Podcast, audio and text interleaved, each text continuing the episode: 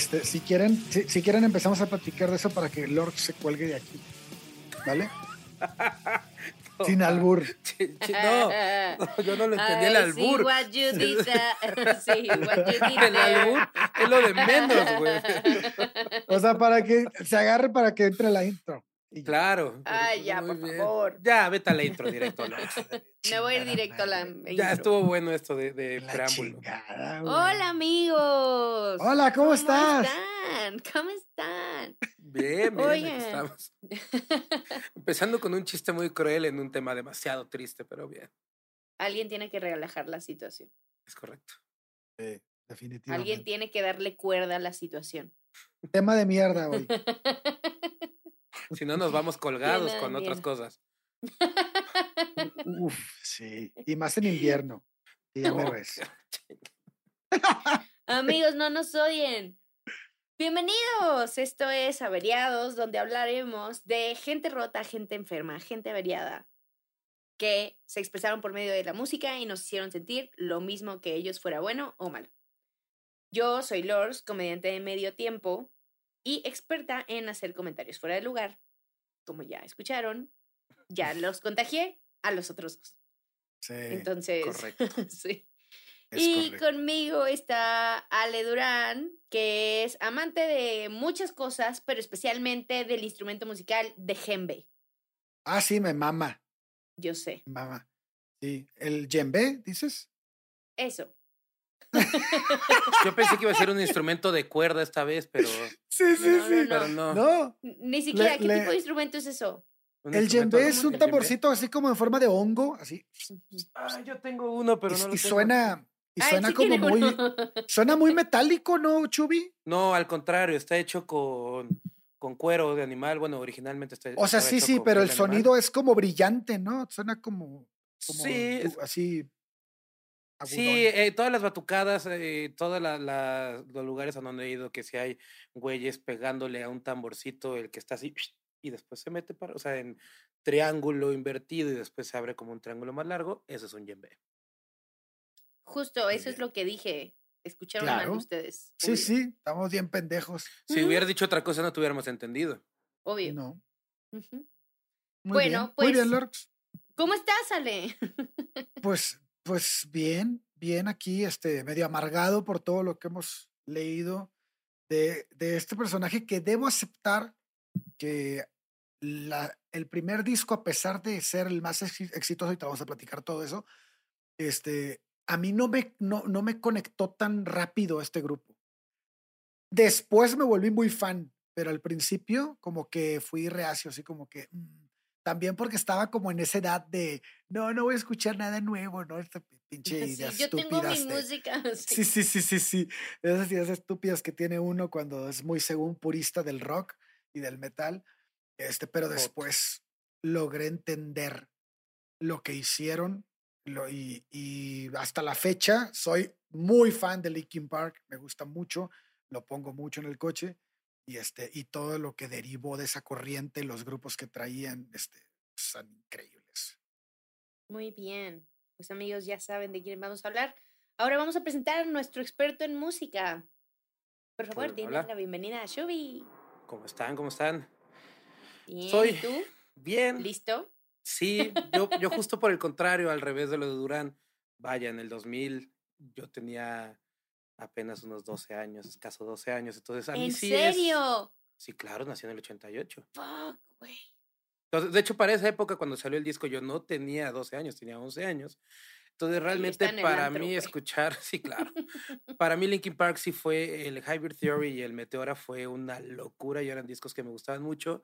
Y ya lo después como que los fui perdiendo y ya no los fui siguiendo, pero Hybrid Theory y Meteora siempre sonaron como en, en la música que iba escuchando, ¿no? Entonces, está como la invertida. Sí. Pues. Y, y también, y también el choque que tuvimos, que seguramente te pasó a ti y a Lorx, cuando ocurre la desgracia de la que vamos a hablar, este, como que vimos el disco en retrospectiva, ¿no? O sea, como que, ah, Claro. cabrón, así lo escribió, ah, cabrón, tenía estos pedos. Ah, ok, dice esto por esto y esto. A la madre, Sí, cuando sí. enfrentaste el disco así, Sí, creo que era empezamos a leer el libro de atrás para adelante, güey. sí. sí. Exactamente. Sí, Ahora, no. amigos, solo para ser claros, no vamos a hablar de Linkin Park. ¿no? ¿De quién vamos a hablar? Vamos a hablar de Chester Bennington.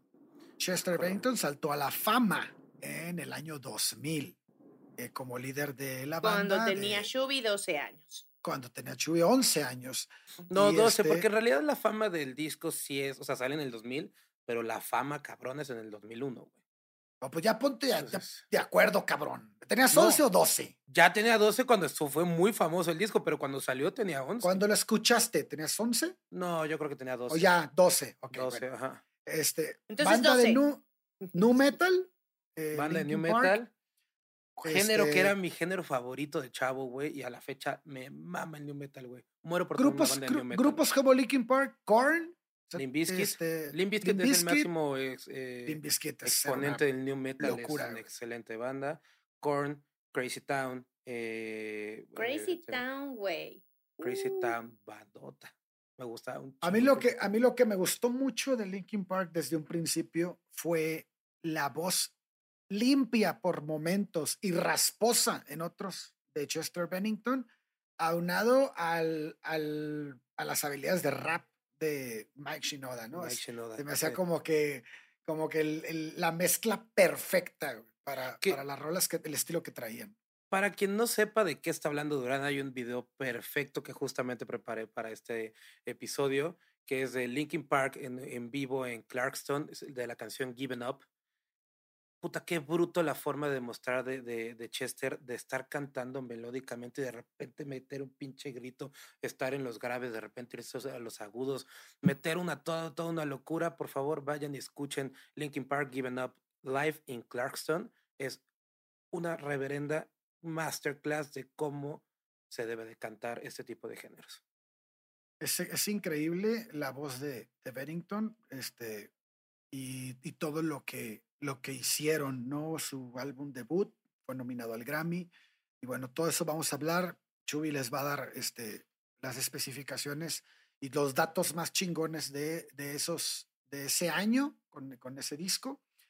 Este, Bennington usó la letra de sus canciones para expresar uno de los sentimientos más culeros que fue la frustración, eh, la, la, este, el abandono, la depresión, eh, vaya el miedo, muchísimos sentimientos que invadieron la vida de Chester, este, eh, y, y, se puede advertir de ¿Sabes qué encuentro muy cabrón? canciones. Que yo creo que en esa época, cuando salió el disco, había muchas cosas sucediendo en la escena musical. O sea, el pop, por ejemplo, había como que arrasó todo el tema de Britney Spears, eh, NSYNC, o sea, como que todos Backstreet ellos. Boys, Westlife. Ajá, Backstreet Boys, todos, todos esos. Y como que mucho de la escena se fue para allá y los grupos como Linkin Park de repente era como, uy, es muy pesado, ¿sabes? Como que... Ujú. Y creo que con el paso del tiempo, en donde cada cosa se ha puesto en su lugar y entonces dices, güey, sí te puede gustar el pop y también te puede gustar el rock y también te puede, ¿sabes? Como que en esa época era como. ¿cómo, güey? ¿Te gusta eso? ¿Sabes? Como en nuestra época como hasta banditas, de que, ay, súper popero y veías al güey que le gustaba el rock y se vestía como súper rockero y así. Y entonces creo que solo la gente a la que le gustaba sí notó la fortal, o sea, como que la fuerza de la letra desde el principio.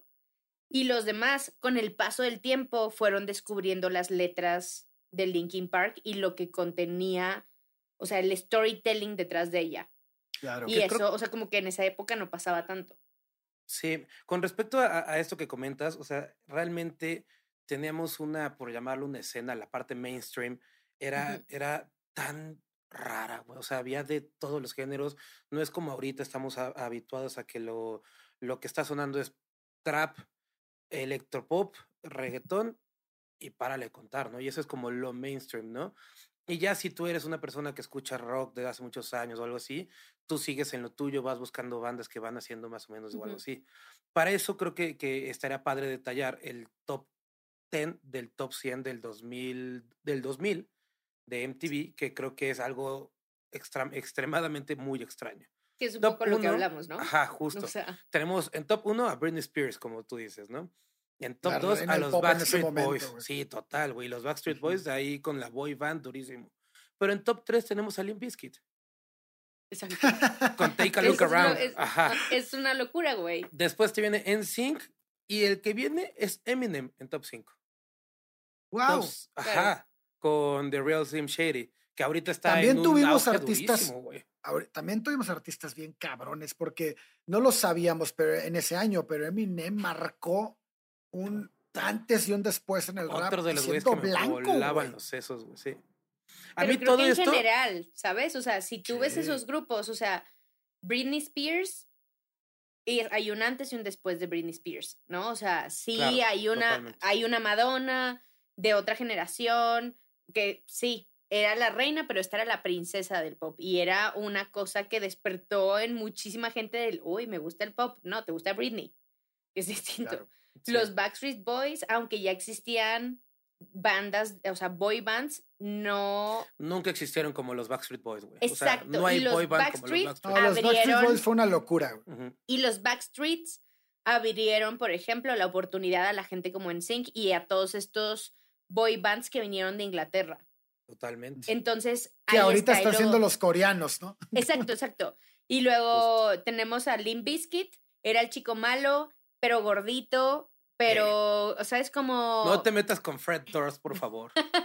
No, Ahí voy a ser como, como, como Que además- con, que además yo voy a ser con Fred cantaba-.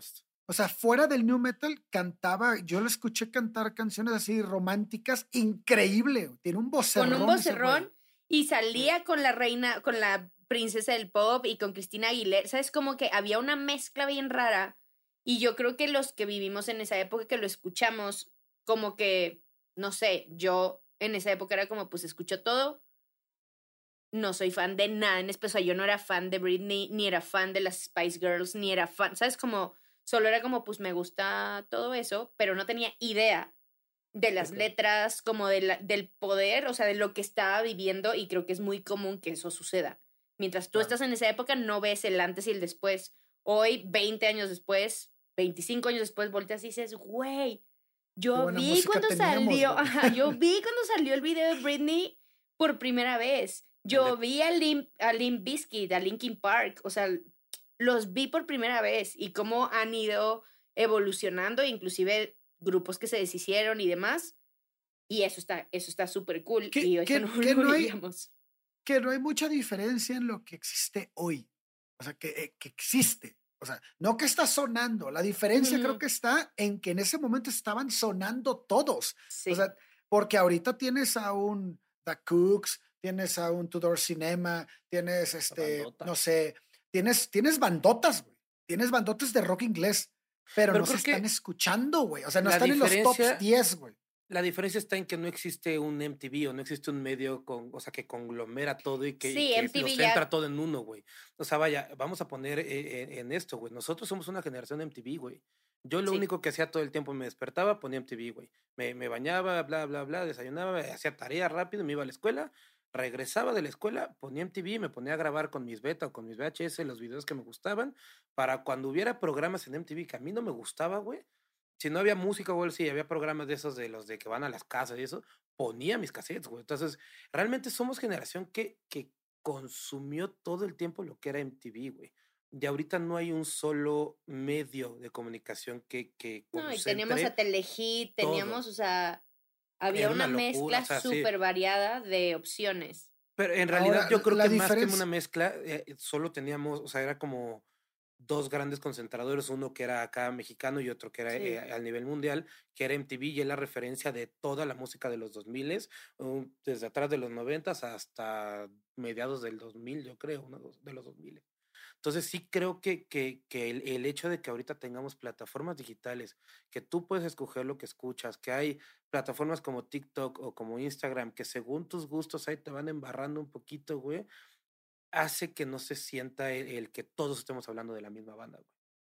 Para, para mí la música es eh, muy cíclica, en, no solo en el aspecto del tipo de música, o sea, que sea rock, que sea metal, no, no, no nada más, o sea, en ese aspecto también, pero no solo en eso. Hay una cosa que para mí es mucho más importante y creo que, que creo que al que veo en- es mi punto de vista, o sea, no, no, no es este, no les estoy diciendo que así sea ni nada, pero considero que primero la música, cuando empezó el jazz, no se bailaba. Llega el blues, eh, más o menos. Llega el rock and roll y empiezan a bailar. Todo el mundo empieza a bailar con el rock and roll. Se vuelve una locura. todas las pistas de baile se llenan. Pero luego llegan los Beatles y la gente deja de bailar. Y luego llegan los 70s y la gente vuelve a bailar con el funky. Llegan los 80s y dejan de bailar con el rock. Llegan los 90s y empieza esta onda de, trans- de transición que va a derivar en la música, bueno, que está Dave Matthews Band y todas las, las, las bandas de los 90s importantes, ¿no? Pero luego llega el 2000 y empieza esta onda del reggaetón y no es otra cosa que el vuelvan a bailar, güey. Entonces, pienso que este, este, esta bailan, no bailas, bailas, no bailas, la música va cambiando y ahorita está el momento de la música que se baila. El reggaetón es totalmente bailable. Entonces, ¿qué le rompió la madre al reggaetón? Que cerraron los antros. ¿Cómo cerraron los antros? Con la pandemia. Y por eso empezaron a emerger otra vez bandas que no se baila, güey. Entonces, ahora está regresando la gente a los antros. Es normal que regrese esa música de baile. Entonces, probablemente después tengamos otra época de música que no se va a bailar y quién sabe que venga, güey. Pero siento que este momento de la música bailable está marcando un hito en la historia del- de, de la humanidad, hablando en términos musicales, obviamente, porque hay mucha gente que critica el reggaetón y yo me he visto muchas veces, yo me, me he unido a esa crítica, pero es la primera vez, güey, en toda la pinche historia de la música que, que la voz latina está sonando, güey, mundialmente. Sí, que es muy fuerte. Lugar al Es- que es vaya, lugar durísimo. donde se está escuchando algo en español, cabrón. Y eso nunca había pasado, güey. Nunca había pasado, güey. Entonces, bueno, hay que estar, hay que ver qué deriva de esto, ¿no? Porque puede derivar en muchísimas cosas muy si van a andar buenas. diciendo eso, que no, que no pase. Que no pase. y este, y, y, y como que nos hable, nos abre un espectro así de, ah, cabrón, ok, puede ser que el camino musical sea ese, ¿no? Es como cuando comes, no sé, lo, lo comparo muchas veces, eh, comes un, algo dulce y te dan ganas de algo salado. Y luego comes algo salado y te dan ganas de algo dulce. Así me imagino que es la música. Pues yo creo que en general todo es cíclico. Pero Sí. bueno, después de este preámbulo, amigos, démosle con Chester. Pues el 20 de julio de 2017, Chester Bennington murió mm, Mm, de- por ahorcamiento, un suicidio muy este, sonado a nivel mundial a la edad de 41 años. Era un Eh, bebé. uf, sí, yo tengo. ah, Sí, Sí, era un bebé, creo que sí, sí era bastante joven todavía. Sí, estaba muy chico. Este, para poder entender qué fue lo que ocurrió, por qué derivó, eh, por qué ocurrió algo tan, tan triste, por qué tomó esas decisiones, habría que revisar, como siempre, su vida un poco en retrospectiva, ver cómo fue su, infancia, lo poco que tenemos, pero creo que nos, nos enseña por qué camino se estaba moviendo. Eh, la mamá y el papá de Chester era la mamá enfermera, Susan Eubanks, y, y el detective de policía, de policía, Lee Russell Bennington, eh, fueron la pareja que da luz a Chester Bennington a los, a lo- al, al 20 de marzo de 1976 en Phoenix, Arizona. Eh, a muy temprana edad, Bennington empieza a gustarle la música, empieza este, siempre citó que su banda preferida era The Pitch Mode y Stone Temple Pilots, bandotas las dos, este, fueron sus inspiraciones más, más importantes. Y él siempre soñó con volverse miembro, ¿no? De Stone Temple Pilots. Y, y en un futuro ahorita nos va a contar Lorx cómo lo logró. Este, empieza triste la historia porque a la edad de 11 años, a la edad de que Chubby descubrió Linkin Park, eh, se, este, se separan Sí. sus padres, Correcto. se separan sus padres, se divorcian y de alguna manera este, él termina eh, viviendo con su padre porque es, es quien se queda con la patria potestad.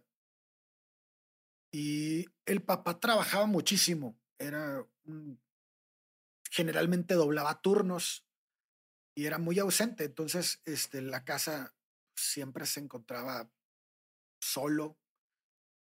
Y esto, pues después de, de la separación de sus padres, era, pues, lo alentaba muy poco, ¿no?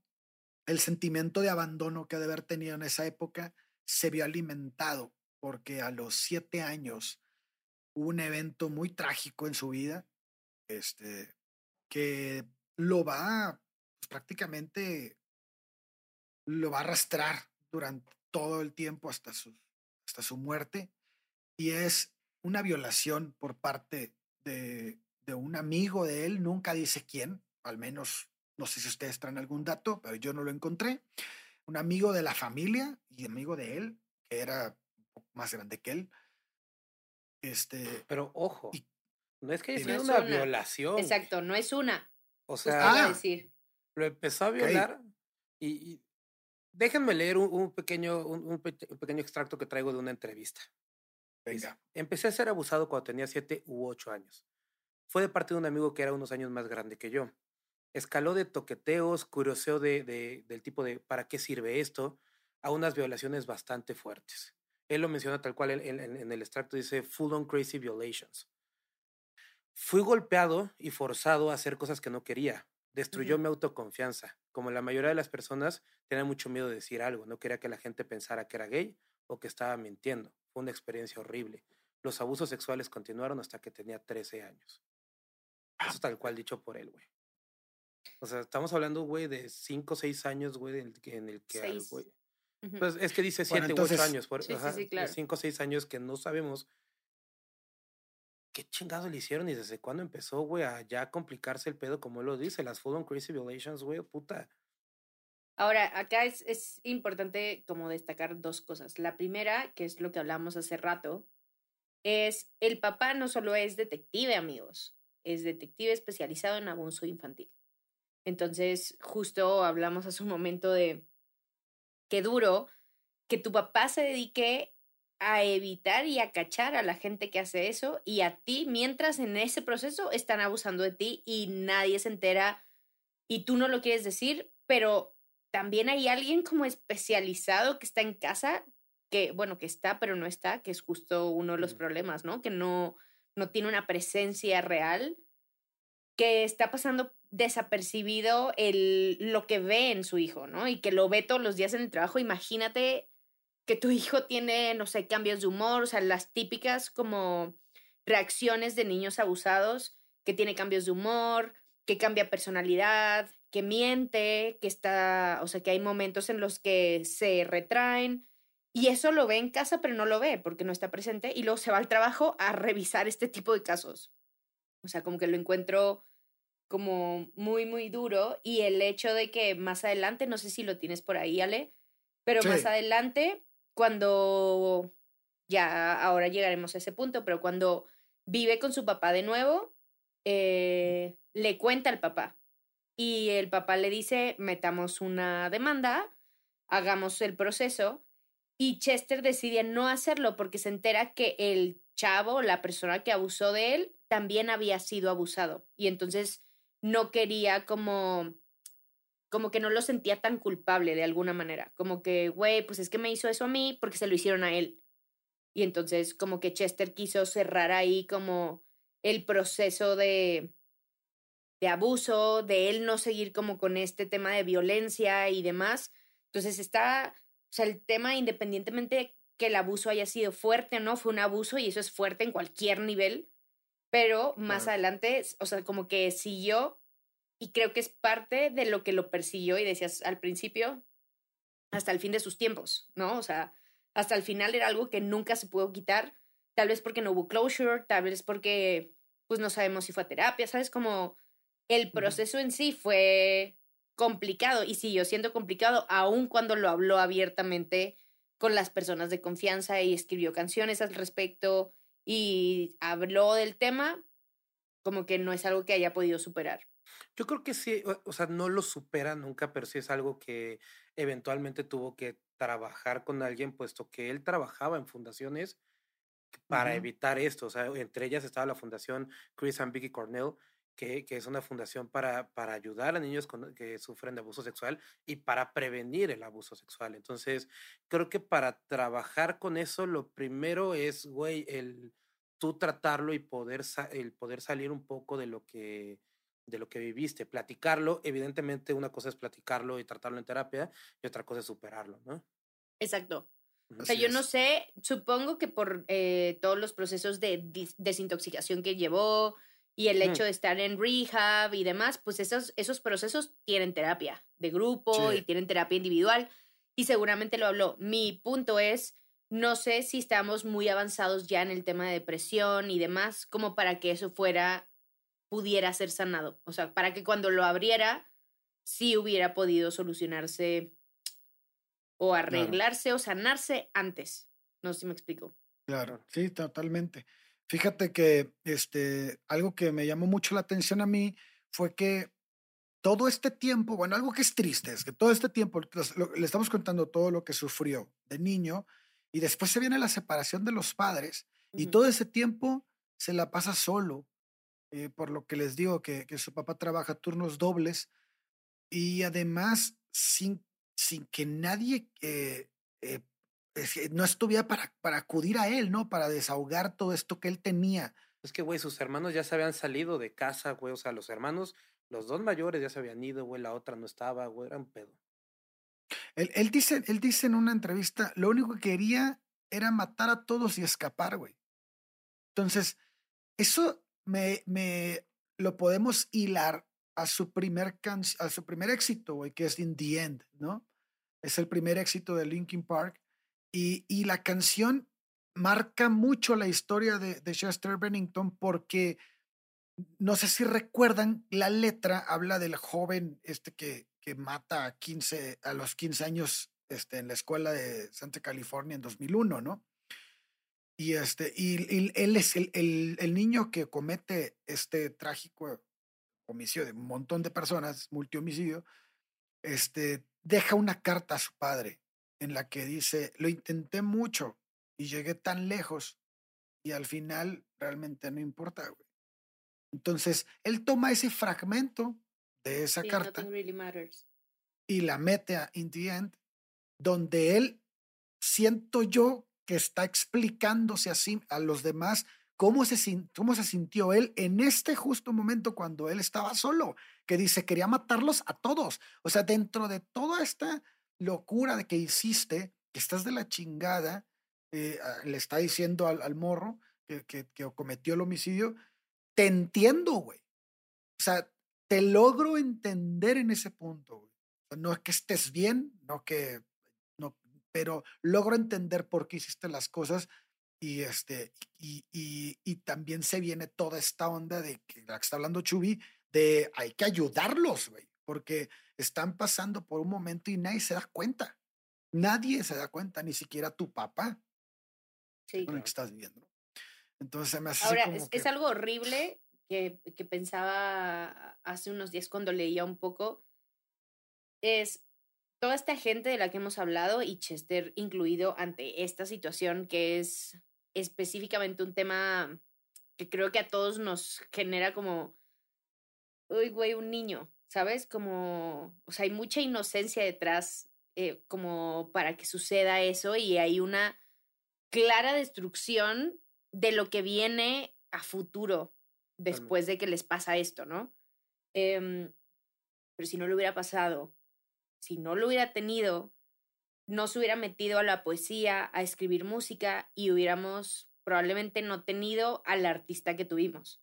Y lo mismo sucede con todos los demás. O sea, sus historias horribles los llevan a donde están hoy. Y dices, puta, es fuertísimo, pero pues tú tu retórica, tu historia, tu, tu, o sea, todo lo que hablas me hace sentir muy cabrón y pues, ¿sabes? Como no es que digas, ay, pues qué bueno que te pasó, pero dices, puta, es que está cabrón, pero sin eso no hubiera sucedido donde, o sea, olvida dónde terminó, que o evidentemente por eso terminó donde terminó, pero como la creación, su música y todas las letras tienen que ver con eso, con cómo se sentía la depresión, el abandono, el abuso. Y eso, quieras o no, no es que conecte el abuso con todo el mundo, porque no todo el mundo fue abusado, evidentemente, pero todos en algún momento te sentías como, ya sé, sí, me siento como dice esa canción, ¿sabes? Como me siento solo, aunque fuera un día, aunque fueras la persona más feliz, un día escuchaste una canción y dijiste, sí, cierto. Es que pinche adolescencia, güey, así te hace sentir, la neta. Sí, güey. Y, y el Claro, es justo güey. lo que él dice, güey. O sea, a pesar de que sí estaba pasando todo eso, güey, pues, güey, mi mente era una mente de un adolescente, güey, que Claro. todavía triplicaba el pedo, güey. Entonces me sentía peor pasando por todo el cagadero por lo que estaba pasando, güey. Y sabes que es importante mencionar también, esto no es lo único que sucedía. En la escuela lo golpeaban porque era muy delgado y él decía, yo, yo me veía raro, pues, o sea, yo sé que no me veía como el común denominador. Y si pensamos en los 2000, que es cuando él se hace famoso, pues, pues un poco las listas de popularidad son el típica high school este, people en Estados Unidos, ¿sabes? Está los populares, que están Britney Spears, este, NSYNC, Backstreet Boys, este, están los, o sea, Limp Bizkit, Linkin Park, que son como los raros, o sea, todas las listas, toda la lista que Es pusiste justo lo que te voy a decir. pertenecían Sí, como a grupitos. Pero los rockeros son los que no son de esa parte. Los poperos sí están dentro de la parte popular, vaya. No, no, no, Y los me refiero como a estos como- grupitos, Ajá. ¿sabes? Como estos grupitos de, güey, los raros, pues ahí está Linkin Park. No, y, lo Los podías ver, y lo podías ver en quienes escuchaban esa música en tu Exacto. escuela, güey. O sea, Exacto, Totalmente. sí, porque la raza fresa escuchaba pop claro. y, Y- y la raza. Y la raza que se vestía toda tumbada y así, pues escuchaba Linkin Park y escuchaba todo eso. Yo final, también me, yo usaba pantalones baggies, güey, en ese tiempo. Güey, yo güey. también, yo tenía uno que se llama Vatos Locos, güey. Imagínate lo cholo Yo- que era el pinche pantalón. güey. De la Full Company, ¿no? No, yo era muy rara. Yo eh, autonombro mi stylish, así, mi, mi style de secundaria y prepa como cholita deportista. Porque yo hacía mucho ejercicio y usaba ropa súper baggy, pero de deporte, ¿sabes? Como Nike, este, Adidas y así, súper grande. Entonces yo no pertenecía realmente a ningún O sea, grupo. andabas entre lo cholo y lo fresa. Es que ella, Pues, ella le Te Te gustaba. vestías cholo de manera fresa. Le gustaba Limp Bizkit y era fan de la, de la, de la, esta- ay, ¿cómo se llama? La- de la Spice Girl deportiva, güey. Sí, Entonces combinaba esas sí. dos cosas. güey. de hecho sí. Sí, sí, sí. Pero bueno, Chester, desde que él estaba en secundaria, era este, este, esta persona, ¿sabes? O La sea, realidad es que este si buscas, si buscas las fotos de los anuarios de Chester, pues sí es un güey que No, automáticamente te, te hace voltar a verlo porque es totalmente fuera de lo normal. Y Güey, sí, cuando sí lo es como viste por poco el de primera vez. Columbine, ¿sabes? Como los Totalmente. asesinos Claro. de Columbine. O sea, lo ves y dices, sí. Y luego No, incluso- él dice, los incluso- quería matar. Sí, se ve. Incluso, incluso lo ves en Linkin Park, sus primeros videos, y te llamaba la atención el güey, así Decías, como "¿Qué que, ¿a pedo?". poco esa No voz estaba sale de ese dentro de lo que, ajá, no estaba dentro de lo que era un güey muy delgado, muy chiquito, güey. Y tenía un vocerrón. Sí, sí, sí, Sí. total. Bueno, pues durante su adolescencia comenzó a experimentar con drogas y alcohol. Tenía, él dice que tenía, él decía que tenía muchísimo más confianza cuando estaba drogado. Entonces se sentía como, como que tenía más control de todo lo que estaba a su alrededor y empezaba este, a experimentar mucho con alucinógenos y alcohol. es que se el alcohol hasta los siempre. dedos, güey. Sí, sí, sí. Y muy joven, güey. Tenía 16 muy años. Usaba Sí. LSD, anfetaminas, metanfetaminas, marihuana, opio, cocaína, güey, pastillas de quién sabe qué. Menciona él pastillas para bajármela. ¿De qué? Sepa la chingada, güey. Y todo Sí, con- él- bajado con alcohol, güey. Sí, sí, él decía que, que hasta ahorita vamos a llegar a ese punto, pero que se baja con, ha- había una droga en específico que utilizaba para bajarse las otras drogas. Está bien Era cabrón. el opio y unas pastillas. El opio es, eh, viene, sale de la morfina. O sea, sale de la misma planta de la morfina. No, no, que- la morfina sale del opio. La morfina y la heroína bueno, salen ajá. del opio. Son, son la misma, son la- se encuentran la misma sustancia en el mismo tipo Sí. de planta. Y entonces Son son el tipo de, opioides. de, de, de, de droga que te llevan para abajo para relajar, o sea, tal cual te relajan, hacen que no sientas y te puedas dormir y demás. Entonces, y que es lo mismo como, como con este Cash que usaba los barbitúricos para dormir. Entonces, es muy probable que eran barbitúricos, güey. Probablemente sí. Él dice que también que, dice, tomé tanto ácido que la neta me sorprende que aún pueda hablar, güey. Dijo en una entrevista. Eh, dice que, que este, fumó un montón de crack. No Eh, mames. Sí, güey. Ujú. A- a- él hacía su propia metanfetamina Qué asco, güey. y es, sí, y, y- y se quedaba ahí sentado, este, valiendo madre, güey, drogado. Y luego, des- y luego ya dijo, no, y luego fumaba opio para bajarme el viaje, güey. Ujú.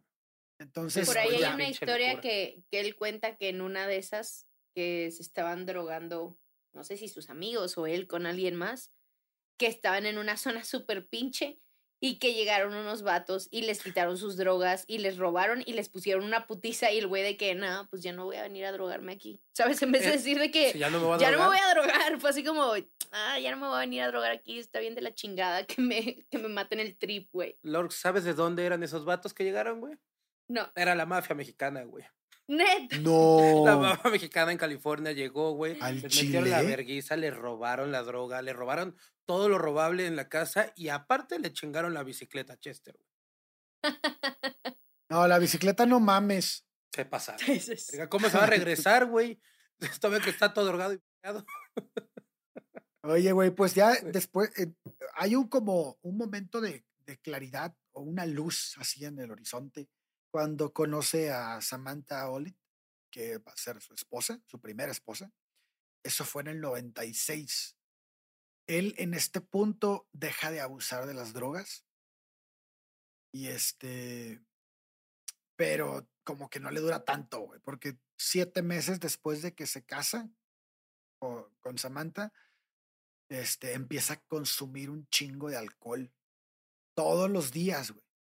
Entonces, este, ella como que, pues, así como que pedo, güey, pues, ¿por qué estás tomando tanto, no? Como que esta parte yo no me la sabía de ti.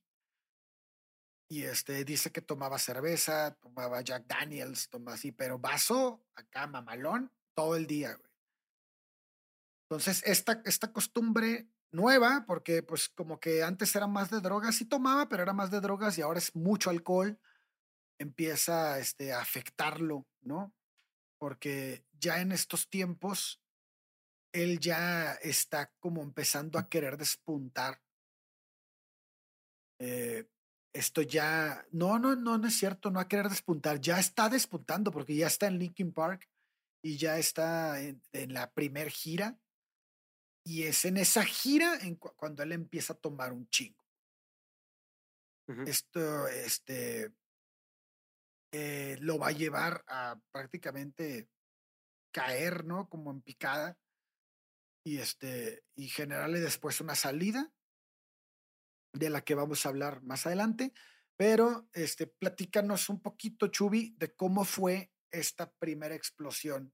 Cómo, porque obviamente toda esta depresión, toda esta, este drama de vida que tiene, lo lleva a dibujar, a escribir poemas, a escribir canciones, algo que vemos que es muy repetitivo. La música termina siendo una especie de, de, eh, de cuarto fuera de la realidad donde van y, y descansan los artistas. Le pasó a Janis Joplin, le pasó a Jim Morrison, le pasó a Kurt Cobain, le pasó a N cantidad Sí, de músicos, ¿no? A Sí, que en todos. realidad es parte de, de ser del arte, ¿no? De que el, el usarlo como válvula de escape y contar todo lo que, o sea, como, o sea, transferirle a las demás personas lo que tienes dentro de lo que estás viviendo, güey. Si bien eh, Chester no fue con, con Linkin Park la primera el primer encuentro que tuvo como con una banda, eh, vaya, con las demás bandas no fue, no fue igual que como con Linkin Park, ¿no? La- el primer encuentro que tuvo fue con una banda que se llamaba, ay, Sean Dunwell, ¿no? Ajá, y, y- y otros, ¿no? Y sus amigos, una cosa así. Sí. Y después eh, de ese güey, hay unos que lo dicen que como la continuación fue Great Days y otros dicen que realmente se salieron ellos dos y se fueron y formaron Great Days. Que con Great Days sacan tres discos, uno que es el demo, otro en el 93, en el 94 Wake Me y después No Sun Ok. Today en el 97, pero él ya no estaba ahí. Él ya se había, se había Mm. sal- Ah, no, sí, en el del 97, sí, en el del 98 fue cuando ya se había salido, ¿no? Entonces, vaya, con Great Days empezó a, tener como ese acercamiento al ser reconocido con la música. Ellos, e- él, él dice que ya llenaban ellos conciertos de dos mil personas, de lugares de dos mil personas. Para ponernos más o menos en, en balanza Ya acá en está México, cabrón, güey. dos mil personas es el, el Plaza Condesa, güey, que ya está cerrado, pero bueno, está el Plaza Condesa, que son bandas, puta, yo vi ahí a Alan Parsons, güey, o sea, ¿sabes? O sea, ya es algo, Ok. so- so- son lugares importantes. El Teatro de la Ciudad, que son dos de las bandas que hemos recomendado, acaban de estar ahí, que es Beta y Ruby Tates, es de 1.344 personas, güey. Estos güeyes ya llenaban más que esto, güey. O sea, ya era, ya era algo como O sea, ya se puede decir que era un cierto éxito, ¿no? Sí, vaya, dos mil personas ya, y cada vez que tocabas en Arizona, tú solito como una sola banda, güey, y realmente ya es, es un madrazo, güey, ¿no? Hay muchas bandas que ahorita ya tienen millones de reproducciones en Spotify que no se pueden dar ese lujo, güey. Entonces, después de esto es la unión que tiene con, con Linkin Park, que al ratito les contamos cómo es que se une, y, y es justo cuando sale el Hybrid Theory en 24 de octubre del 2000, güey. Fue una locura. Una locura. Sí, cuando una lo- locura. Este disco fue una explosión, ¿no? Sí, totalmente. Cuando ¿Qué- tú me te- comentaste el pedo, güey, de, güey, es que es el disco más vendido de la década, y dije, güey, ni de pedo, güey.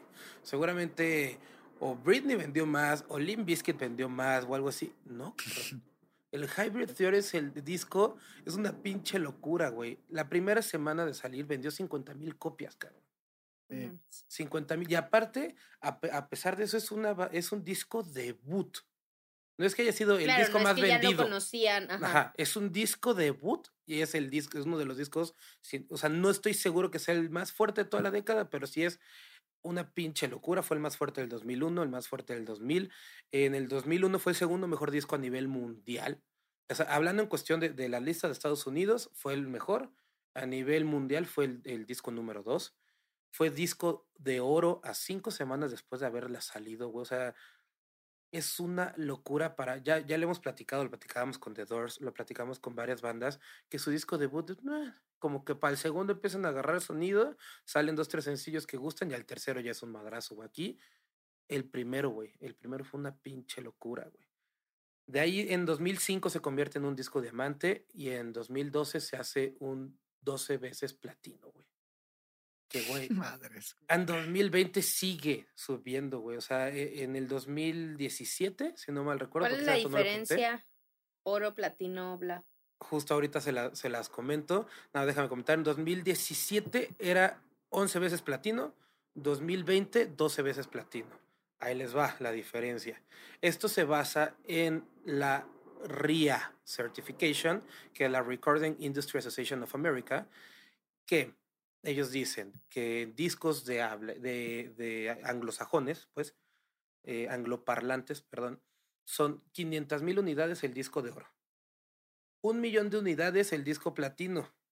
Y ahí se puede ir subiendo a, a- o sea, multiplatino es de 2 millones para arriba.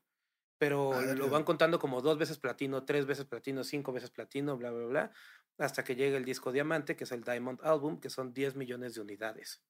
Manches. Actualmente ya lo cambiaron un poquito, siguen siendo esos números, pero ya cuentan a partir de febrero del 2016, cuentan como una unidad de disco, eh, un disco físico o digital vendido, 10 tracks de algún álbum descargados o 1500 reproducciones en cualquier plataforma de streaming, ya sea de audio o video. Entonces sí siguen contando la cuestión digital para estos discos, pero evidentemente ya no es como, como era antes, que pues tenían muy contable, era muy, muy fácil de contabilizar cuántas unidades de, de discos se habían vendido, cuántas copias, ¿no? Este cambia conforme a, a los discos de, de habla hispana. A partir del 2000 los integraron, pero el disco de oro, a diferencia del Gold Album, el disco de oro son 30 mil unidades, en el Gold Album son 500 mil.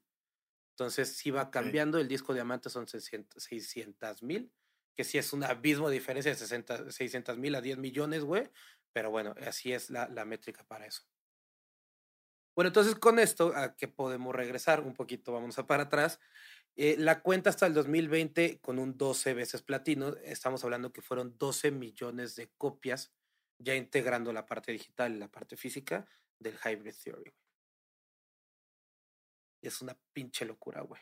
Es una locura, güey. Este. En 2012 también eh, la banda fue votada como el mejor artista de la década del 2000 en una encuesta de Bracket Madness de VH1. Este, no, es que podemos citar mil cosas de esta banda, Hay otro premio, bueno, otro, otro nombramiento. En 2006, la revista Hit Parader lo incluye como uno de los 100 mejores vocalistas de metal el, eh, lo ponen en el puesto 46, güey. Cosa que a los metaleros les cagaba, güey. o sea, y tenían mucho pedo con él, inclusive, güey, con, y con Linkin Park directo, güey, de que usaran la palabra metal, güey. Porque sabes que esos güeyes no son metaleros, güey. Y los metaleros trupos odiaban cabronamente a Linkin Park, güey. Sí, güey, como en su momento odiaron a Halford por declararse homosexual abiertamente, güey. Bueno, también, a ver, hay que decirlo, güey. La raza metalera es toxicísima, güey.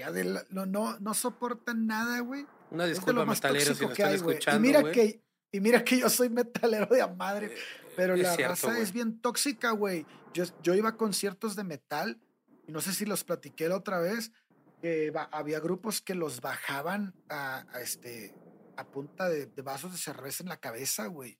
y grupos que tocaban impresionante, güey, que me tocó escucharlos abrirle a Iron Maiden, abrirle a Dream Theater, abrir, abrirle a grupos como este Scorpions, o sea, con lo que nos contaste la vez pasada, ¿no? Que eran bandas de punk rock, güey, que juntaban con el, el, metal, güey, que dices que a quién se le ocurrió tremenda estupidez. Y, y, sonaban mamalón, cabrón, porque, a ver, Linkin Park es una banda post-grunge, o sea, es, es este, es lo que va a derivar todo lo que hizo Nirvana, ¿no? Y, y la raza de alguna manera no sé por qué le agarraba tanta tirria a este, a este género, güey. Odiaban el eh, new metal, güey. Yo creo que, que, lo odiaban mucho tal cual por incluir, vaya, el nombre se llama nuevo metal, güey. Entonces, si ya tenían el metal, güey, pues ahorita ya tengo el nuevo, güey. Y entonces, güey, se, usaba mucho, y no es que yo lo esté diciendo, pero en los 90 tú sabes que, güey, eso es música de maricas, cabrón. Eso no es música rockera, chingona, güey, ruda, güey. Entonces, eso era lo que les odiaba, güey, que, y que mucha gente los empezara a escuchar y dijeran, es que son mejores bandas que las bandas que había antes, güey. No había forma que les cagara más la vida, güey. Creo que desde el nombre es donde valió madres. Se hubieran llamado Pop Rudo, güey, y no hubiera pasado nada, güey. Obvio no, porque los poperos es como, claro. ¡Ay, a huevo! ¡Somos amigos! Güey, al, hubo un momento también en donde, en donde Bennington se hace un amigo muy cercano a Chris Cornell, otra persona de la que nos vamos a encargar después, hablar y traerles la historia. Este, se hacen amigos durante una gira que, que comparte sus grupos a mediados del 2000. Eh, empieza, empiezan a tener una química bastante chingona como músicos y como personas, como como, como amigos. Como compas. Y este, como Literal son compadres. Bueno, eran súper eran, super amigos, sí, compadres. Y este, y estas se, se refuerza o se fortalece en dos, de 2007 a 2008 cuando hacen la gira, ¿no? El tour de Project Revolution. Es cuando este, ellos como que ya terminan por afianzar su, amistad muy cabrón. Y este, Inclusive después de la gira del 2000 le preguntan a Chester como, oye, ¿qué tal la gira con este, con este Cornell? Y dice, yo crecí escuchando Soundgarden, entonces yo no puedo creer que esté en el escenario con mi, con mi ídolo. Y es una gran persona y estamos haciendo una química increíble. Entonces creo que también era, eran fans mutuamente el uno del otro y aparte estaban conectados por las asociaciones, justo que decían hace rato, que tenía una Chris con él que era Chris y Victoria, que estaban, estaban enfocados a ayudar a los niños em, de bajos recursos y que especialmente hayan sido abusados o hayan tenido algún tema de abuso sexual. Y su música. Entonces era como, güey, soy tu fan. Y luego haces una asociación que está en pro a algo que a mí me pasó, me siento conectado, ¿sabes? Como que la relación entre ellos era súper cercana y sí eran compas, pero eran más como casi que hermanos ya al final. Sí, sí hay, hay una anécdota muy, muy triste, este, que bueno, hay que decir, todo eso que dice Lorx es, es, es, es interesante porque en esta gira canta eh, Bennington con, con, este, con Chris Cornell y, y, Chris Cornell canta con Linkin Park, o sea, canciones cada, de cada quien de, su, de su autoría. Y, y, este es, es Christopher, ¿no? El, el, que es, del, que es, del que era padrino, Cornell, uno de los hijos. No, más bien, perdón, Bennington era, era padrino de un hijo de Chris Cornell, era Christopher. Y bueno, este, aquí la anécdota es que cuando, cuando muere Chris Cornell, hacen una, este, tocan la, la, canción de One More Light en honor a Cornell, este, en el Jimmy Kimmel Live, y ahí en el ensayo, güey, Bennington no puede terminar la canción porque se empieza a ahogar, güey. Y este. De hecho, en vivo no la pudo terminar tampoco. Las, las últimas frases no pudo terminarla, güey, y ya dejó que el público se encargara, güey. Sí, dice, dice que Shinoda sí notó, güey, así como que algo estaba mal en ese güey, como que no, como que estaba demasiado, había demasiada emoción en él el momento de, de la canción y este, y pues termina por no poder ni siquiera entonar de, de, de, la tristeza, ¿no? Porque él siempre dijo que él no podía imaginar el mundo sin Chris Cornell. Yo tengo aquí la carta. ¿Quieren escucharla? A ver, a ver, échala. Querido Chris, soñé con los Beatles anoche. Me desperté con Rocky Raccoon sonando en mi cabeza y la mirada de preocupación en el rostro de mi esposa. Me dijo que mi amigo acababa de morir. Pensamientos sobre ti inundaron mi mente y lloré. Sigo llorando con pena, como con gratitud por haber compartido momentos especiales contigo y con tu hermosa familia. Tú me inspiraste en muchas formas que no pudiste haber imaginado. Tu talento era puro e incomparable. Tu voz era diversión y dolor, cólera y perdón, amor y desamor, todo mezclado en uno. Supongo que eso es lo que todos somos. Tú me ayudaste a entender eso. Acabo de ver un video tuyo cantando A Day in the Life de The Beatles y pensé en mi sueño. Quisiera creer que eres tú, que eras tú diciendo adiós a tu manera. No puedo imaginar un mundo sin ti en él. Rezo para que encuentres la paz en la próxima vida. Envío mi amor a tu esposa e hijos, amigos y familia. Gracias por permitirme ser parte de tu vida. Con todo mi amor, tu amigo Chester Bennington. Cole. Pues sí. Muy triste. sí, e, él, él cantó la canción de Aleluya de Leonard Cohen en el funeral de, de Cornell en Los Ángeles. Y este. Y... Junto con Delson, que tocó la guitarra, güey. El guitarrista Linkin Park, él tocaba la guitarra. Y este, a ver, qué triste, güey. Y, este, y es poco tiempo después, güey, porque pues eso fue el 26 de mayo de 2017. El Chris Cornell muere el 18 de mayo del 17. Son dos meses. Ajá. El, el funeral es el 26 de mayo y para el 20 de julio de 2017 a las 9 de la, 9 de la mañana es, es encontrado Bennington muerto por, la, por su ama de llaves en su casa en Palos Verdes States, en California. Eh, es un suicidio por, por ahorcamiento. Y bueno, de aquí derivan un montón de historias, güey, un montón como cuando muere un grande, porque hay que decirlo que este cabrón fue grande, este, aunque a mucha gente no le gusta la música de, de, Linkin Park y el new metal, eh, la verdad es que hay que aceptar cuando una persona es, un artista es un gran artista y eh, creo que es el caso. Este, la, la gente, yo creo que al no poder enfrentar que tu ídolo, ¿no? Se haya ido y más de esta manera, empiezan a existir muchísimas conjeturas y, teorías de conspiración. ¿Sabes que este cabrón, la línea del suicidio de Estados Unidos aumentó un 14% al día siguiente de que Chester Bennington eh, se suicidó? No mames, ¿tanto? Sí. Wow. 14%.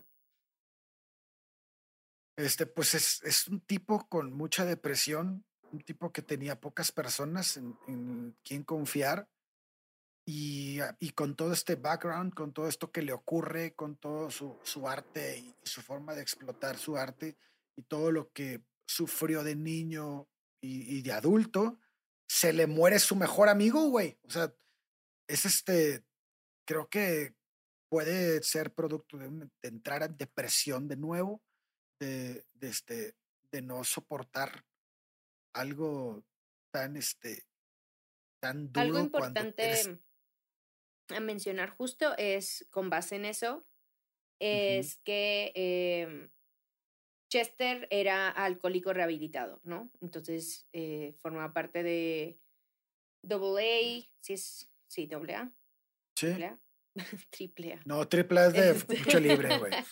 No, creo que haya formado parte de triple A, era muy flaquito. No, estaba muy flaquito, güey. Me lo rompen ahí. Sí, no. Este, de doble A y lo que dice gente como muy cercana es que eh, al final a Chester lo encontraron colgado, pero lo encontraron también con una botella semivacía de chupe. Y entonces el análisis que hay un poco detrás, porque él no tenía suficiente, o sea, no estaba alcoholizado. Eh, en la, en la autopsia tenía muy poquito alcohol en la sangre, pero lo que ponen por ahí es, pues cuando eres un alcohólico rehabilitado que viene de tener un, una relación con el alcohol tan fuerte como la tenía eh, Chester, con poquito es suficiente para que los demonios se, se, reactiven. Venía sufriendo depresión por la, por la muerte de su amigo. Antes de eso, eh, como él falleció en el 2017, en el 2016 tuvo una recaída de seis días de alcohol, o sea, con el alcohol, no con drogas. Em, y ya venía como lidiando con este tema de, pues sí, mi relación con el alcohol es complicada, es una pelea constante. Él decía abiertamente como, güey, es un día a la vez que tengo que lidiar con el tema.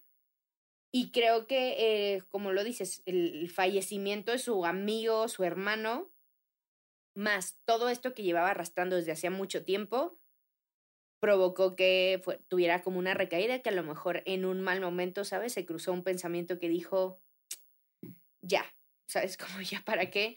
Porque la gente, inclusive el baterista de Linkin Park, le preguntan, como, oye, ¿crees que se pudo haber evitado eh, el suicidio de Chester?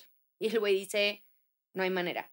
Yo hablé con él un día antes, este, una semana antes o algo así, y él habló de envejecer juntos, de hacer otro disco, de, de, de vivir la vida. Eh, tuvo varias conversaciones con varios músicos y a todos un poco el speech era el mismo, de que, oye, hay que grabar eh, unos meses antes, después del el tema de, de su amigo, dice Chester, estoy en un momento súper creativo. Llevo seis canciones escritas, estoy listo para un próximo disco y después viene el suicidio. Entonces... Quiero luchar, güey, quiero luchar por vivir y por, no mames, por tener todo lo que no he tenido. Esa se me claro, o sea, tienes seis, o sea, tienes seis hijos. Imagínate cuánto dolor hay de por medio, no nada más por la muerte de su amigo, sino por la depresión, por el abuso, porque la gente que normalmente eh, tiene rehabilitación, hay mucha culpabilidad de lo que se hicieron a ellos y lo que le hicieron a la gente a su alrededor. Entonces van cargando con esos temas. Entonces, ¿sabes? Es una bola de nieve y en mal momento da un par de tragos y dice, estoy que me lleva la chingada y se toma la decisión. No se puede, no se puede evitar, lo dice el, el, el baterista y dice, lo que a mí me enseñó es estar mucho más al pendiente de las señales y que por favor la gente que sufre de esto busque ayuda, porque la gente con depresión es especialista en ocultar sus emociones y sus sentimientos reales a la gente que está alrededor y entonces no lo ves. Y sucede lo mismo y en esa, en esa época, en esos años más o menos, estamos hablando de varios artistas importantes, o sea, es Cornell, es Chester, es Bourdain, es este Avicii. Avicii. y todos ellos son un tema de Están Robin Williams.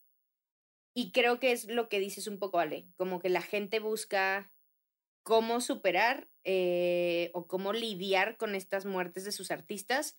Y entonces es, no quiero pensar que alguien que es tan feliz o alguien que generó tanto como un tema artístico se puede suicidar, güey, porque entonces, ¿qué me dejas a mí? Es como cuando vemos que alguien súper guapo, tipo no sé, las cosas como Shakira y Piqué. Si le pusieron el cuerno a Shakira, ¿qué me espera a mí? ¿Sabes? Güey, Chris Cornell se suicidó, güey. Exacto, que, tenía una familia. más guapos del puto mundo, güey. Que era guapísimo, con una familia increíble, músico exitoso, talentoso, con dinero. ¿Qué me queda a mí? ¿Sabes? Como que creo que generan un poco de miedo y por eso bueno, vienen un poco. ¿qué puedes decir que no tengo yo? Pues un pasado tan culero, güey. Claro, y ya veremos el de. El de sí, pero mucha gente no lo sabe, güey. Sí, o sea, no lo sabes y cuando es no que no sabes qué demonios viene arrastrando, güey. Total. Sí, güey. Güey, ya el hecho de que estés hablando de drogas duras, sintéticas, bien pinches. Güey, de violaciones, A los 16 años y violación durante 6 años, güey. Cabrón. O sea, no es un pasado bonito, güey, ¿no? O sea, sí lo corrieron sin aceite, güey, pues claramente iba a pasar factura, güey. Sí, y de ahí nacen las teorías de conspiración que hemos hablado, ¿no? O sea, solo como amigos ya vamos a cerrar, entonces ya para contarles Espera, si alguien quiere saber sobre la teoría de conspiración, se llama Pizzagate, es todo el desmadre en el que están involucrados Avicii, Chris Cornell, eh, de inclusive Bordeaux. Pero no están involucrados, sino que los quieren involucrar ahí. Ajá, por eso está todo el desmadre incluyendo a, Chester Bennington. Es todo un cagadero donde se supone que la, que la secta que Epstein, tenía sobre violación, están involucrados todos los artistas de Hollywood y entre ellos se empezaron a meter. De hecho, la muerte de Avicii va, va más para allá que mientras más se empieza a meter a la fama y todo eso empieza a tener acceso a diferentes cosas, cosas que no le gustaron para nada y que se, se adjudica que la muerte de Avicii va por ahí.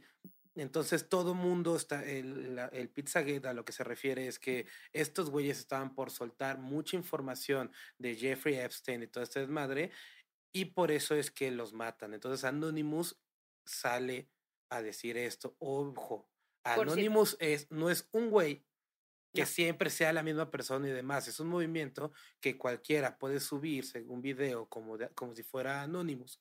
Es como el Wikipedia.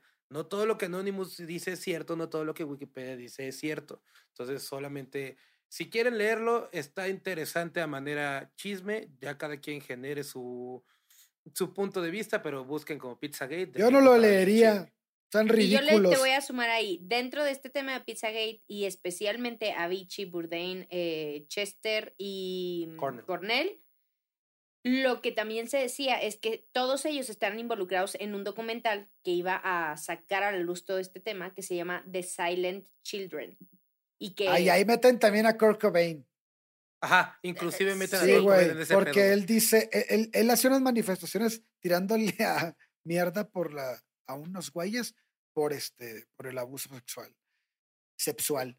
Güey, hasta pues, dicen que, que Chester es hijo de no sé qué político, no me acuerdo ahorita el nombre, güey, pero, o sea, sí se parece, pero, güey, no, es un, sí es un cagadero. Pero bueno, de, de, Silent Children, por ejemplo, solo como para que se, den cuenta, amigos, que es falso, eh, de Silent Children eh, se disolvió la productora que le iba a hacer, que se llama Jelly Bean Productions, se disolvió el 9 de enero del 2017 por un tema de falta de fondos, porque no se pusieron de acuerdo, whatever. Por lo tanto, el documental se cayó en ese momento. Unos meses más tarde, Chris Cornell fallece el 18, de mayo. Y después, dos meses más tarde, fallece Bennington. Entonces, un poco inclusive los productores del documental salen diciendo que, güey, vimos que todo el mundo cree que estos cuatro güeyes que se suicidaron, no se suicidaron, se mataron porque los suicidaron. Los mataron. Los, suicidaron. No se suicidaron, se mataron. ah, cabrón. este sucedió eso porque, porque estaban involucrados en nuestro documental. Y los güeyes salen diciendo que ni te topo, güey. ¿Sabes qué? Vato neta. Estos güeyes ni sabían qué pedo, no tienen nada que ver, nunca participaron ni al caso. Pero está interesante que lean el Pizzagate para que vean como todo el cruce de información y que si ustedes le buscan un poquillo van a encontrar de que... O sea, es súper mentira.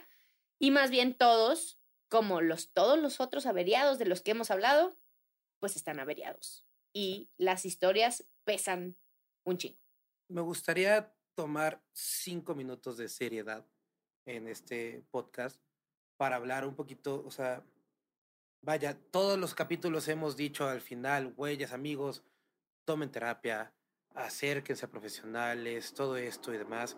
Creo que es importante hablar sobre, sobre esta parte que es la depresión clínica, la cuestión del suicidio. Este capítulo justo va a salir dos días antes del Día Mundial para la Prevención del Suicidio. Entonces creo que es importante decirles que hay mecanismos, tanto gubernamentales como privados, que son gratuitos a los cuales se pueden acercar.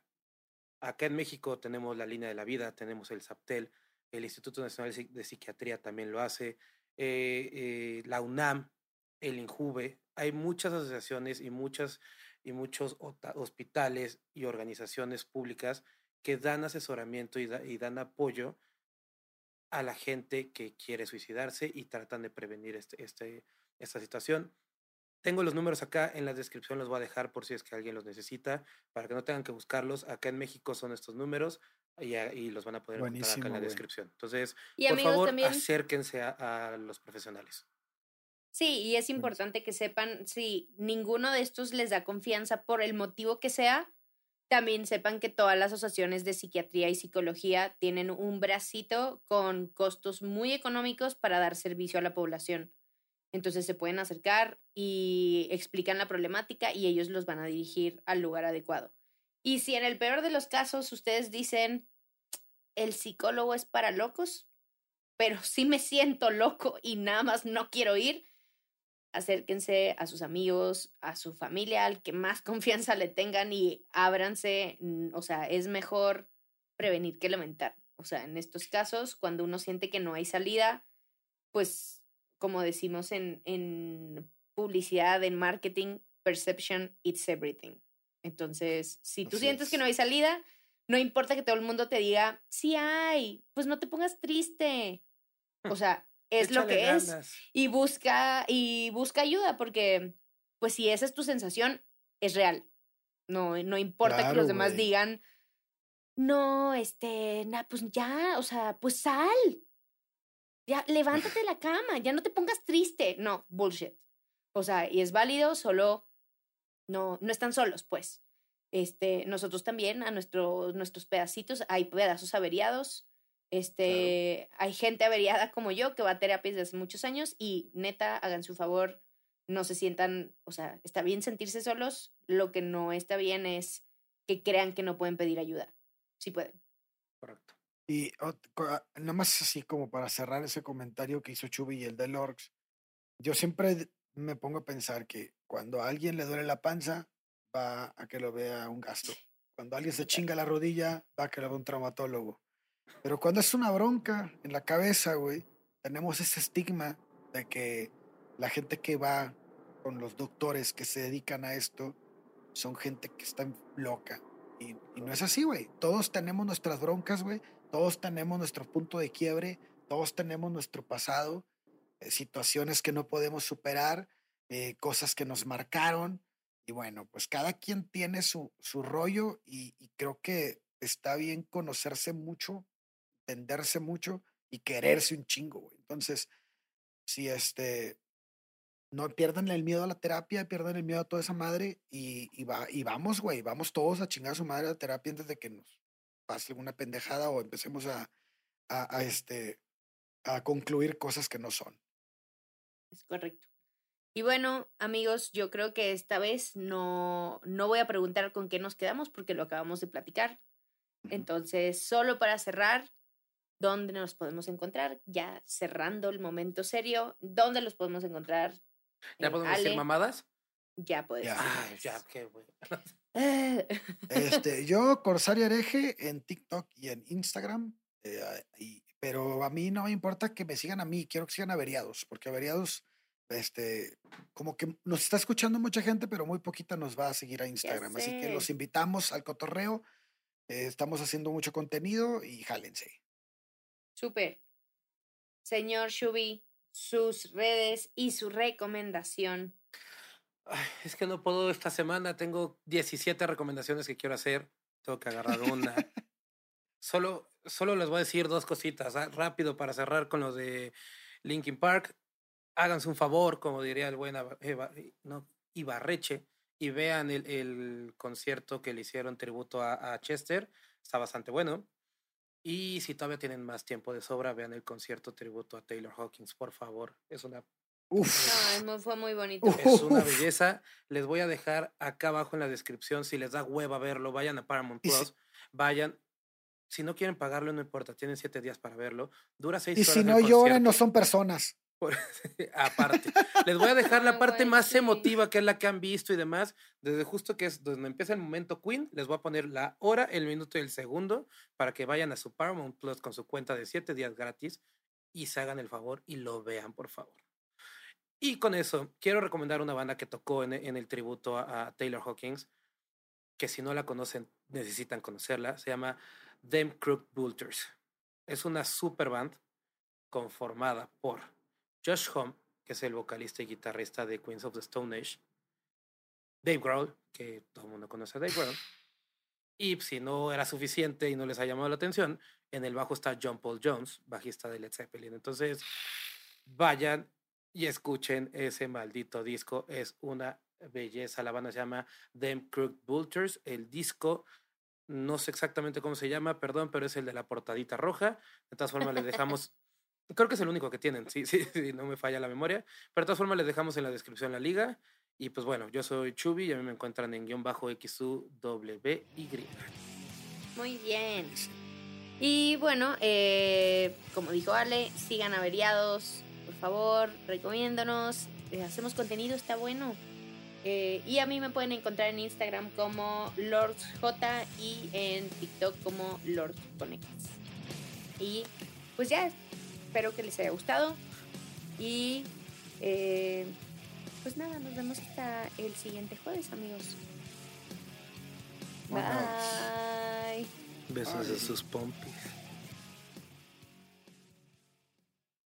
Lucky Land Casino asking people what's the weirdest place you've gotten lucky? Lucky? In line at the deli, I guess? Aha, in my dentist's office. More than once, actually. Do I have to say? Yes, you do. In the car before my kids' PTA meeting. Really? Yes. Excuse me, what's the weirdest place you've gotten lucky? I never win and tell. Well, there you have it. You can get lucky anywhere playing at LuckyLandSlots.com. Play for free right now. Are you feeling lucky? No purchase necessary. Void where prohibited by law. 18 plus. Terms and conditions apply. See website for details.